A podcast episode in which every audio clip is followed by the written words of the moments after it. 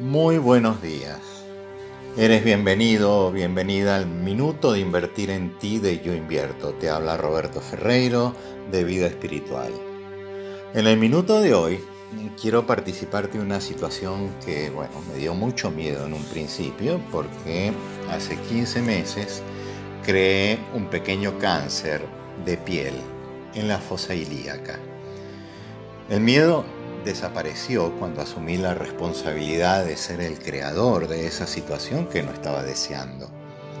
Cuando una doctora, clienta y amiga me propuso hacer una pequeña cirugía, dice así, no me acuerdo cómo le llaman, para extirparlo, le dije que no, que yo sabía cómo lo había creado y que me tocaba pedirle perdón a mi corazón por haber actuado separado de él y desde el ego haber creado esa realidad no deseada.